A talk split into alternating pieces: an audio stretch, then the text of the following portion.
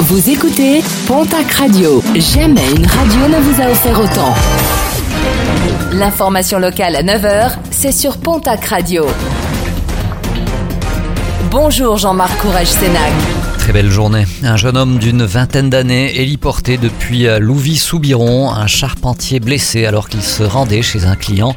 Selon les premiers éléments de l'enquête, le frein à main de son camion n'aurait pas été suffisamment serré et le véhicule lui aurait roulé sur la jambe. Il souffrirait d'une fracture ouverte de la cheville. Un rappel avec le mouvement de grève qui touche les cantines et les garderies de Pau. Un mouvement qui se poursuit ce mercredi.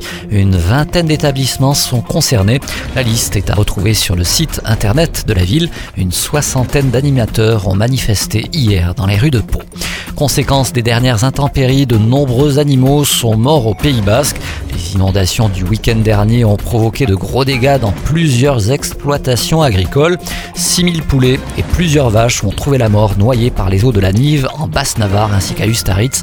Le conseil départemental des Pyrénées-Atlantiques doit se réunir ce jeudi à Pau et devrait débloquer une enveloppe spéciale pour venir en aide aux sinistrés. L'action des agents et des entreprises privées lors de l'épisode climatique difficile de la semaine dernière a été saluée par le président du conseil départemental des Hautes-Pyrénées.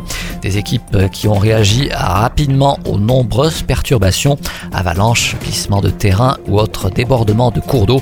Réactivité et solidarité donc saluées par Michel Pellieu.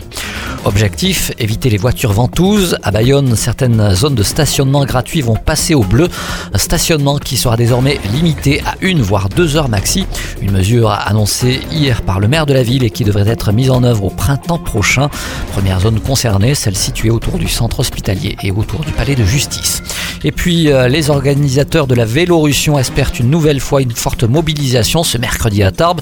L'occasion pour les adeptes de la petite reine de rappeler l'importance des aménagements routiers afin que le vélo puisse y trouver sa place en toute sécurité. Rendez-vous est donné ce soir à 18h, place de Verdun.